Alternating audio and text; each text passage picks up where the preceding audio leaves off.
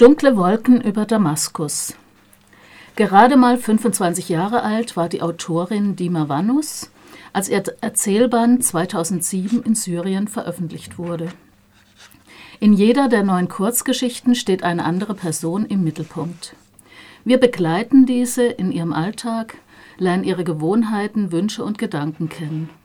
Und so entsteht ein vielschichtiges Bild über das Leben unter dem Assad-Regime, ein Leben, in dem Angst, Misstrauen, Unterwerfung und Anpassung die zwischenmenschlichen Beziehungen prägt. Das Lesen der Erzählungen produziert vom ersten Satz an Unruhe. Hier ist nichts in Bewegung und droht gleichzeitig aus den Fugen zu geraten. Gestört und einsam scheinen alle Figuren zu sein, auch wenn die soziale Situation der Einzelnen sich extrem unterscheidet. Die einen schauen vom Fenster auf ihre sechs Luxuslimousinen herunter, geben ganz nebenbei beim Shoppen 1000 Dollar aus und haben Angst um ihre Pfründe. Die anderen chauffieren zum Beispiel genau solche Leute für einen Hungerlohn, der nicht einmal reicht, um der Familie mehr als eine fensterlose Baracke als Unterkunft zu bieten. Hier zitiere ich ein Stück. Mohammed schleppte die großen schweren Tüten und verstaute sie im Kofferraum. Dann öffnete er die hintere Wagentür, und als er sah, dass Madame Abir bequem saß und ihre stämmigen Beine vollständig im Wagen verstaut waren, schloss er behutsam die Tür. Er erinnerte sich noch gut an den ersten Tag, an dem er für Madame gearbeitet und die Tür so impulsiv zugeknallt hatte, wie er es immer zu tun pflegte. Abir hatte geschrien, dass die Tür des Autos so viel wert sei wie seine Wohnung und die Wohnung seiner Familie und seiner ganzen Verwandtschaft zusammen und dass die Tür ihres fragilen Autos es nicht ertrage, wie die Tür seiner alten heruntergekommenen Baracke behandelt zu werden. Seit jenem Tag hatte Mohammed sein verwerfliches Verbrechen niemals wiederholt. Seine Hand wurde zart, seine Stimme weich und erfüllt von Gehorsam, seine Blicke artig und schüchtern, sein Verhalten respektvoll und zivilisiert, und vor Angst, die Zivilisiertheit und Arroganz Abias zu verletzen, setzt er sogar alles daran, trotz der verfluchten Erkältung seinen Rotz nicht aus der Nase laufen zu lassen. In Dimavanos Geschichten sitzen Regimetreue über Jahrzehnte ihren Hintern auf bestbezahlten Posten breit, Menschen aller Schichten kuschen bis zur Selbstverleugnung, Frauen verkaufen sich an Funktionäre, um die Karriere ihres Mannes zu putschen. Die herrschenden Clans schachern sich nicht nur die politische, sondern auch die wirtschaftliche Macht zu.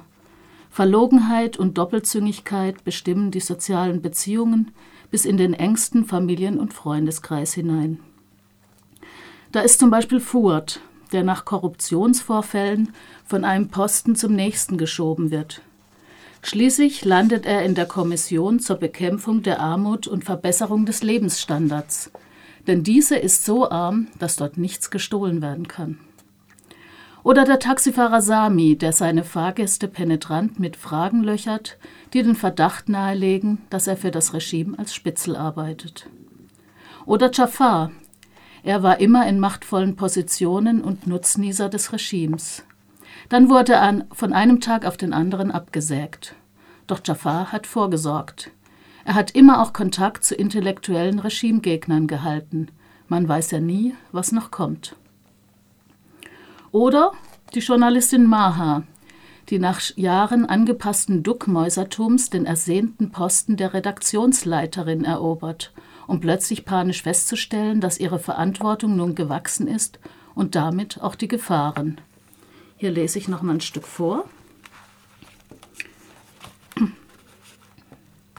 Während ihrer kompletten Arbeitszeit würde sie nun völlig davon in Anspruch genommen werden, die Meinungen ihrer Mitarbeiter einzuholen und wütend darauf zu reagieren.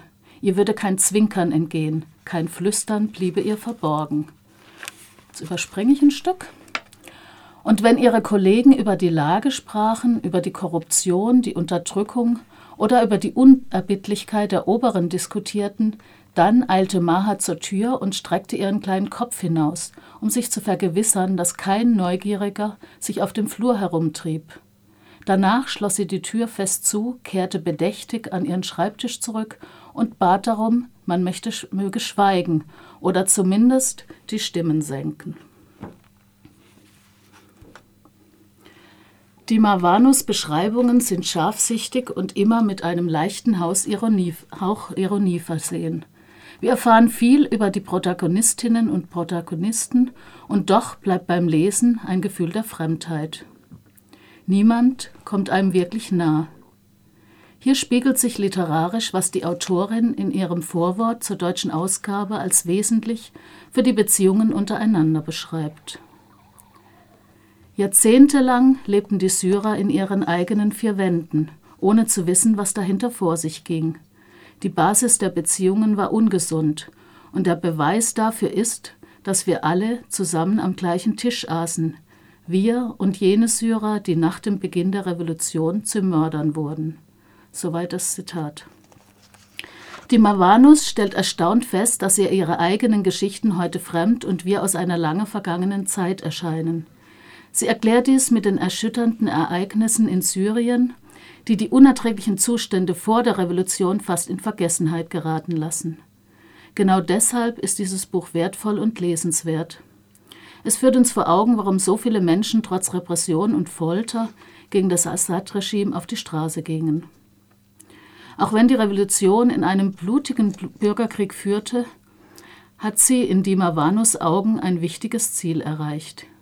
Zitat Die Mauer des Schweigens wurde durchbrochen und zerstört, und niemand wird sie wieder aufbauen können. Die Mavanus, Dunkle Wolken über Damaskus, Erzählungen aus dem Überarabischen ersetzt von Larissa Bender. Verlegt wurde das Buch 2014 von Edition Nautilus in Hamburg. Es hat 128 Seiten und kostet 18,90.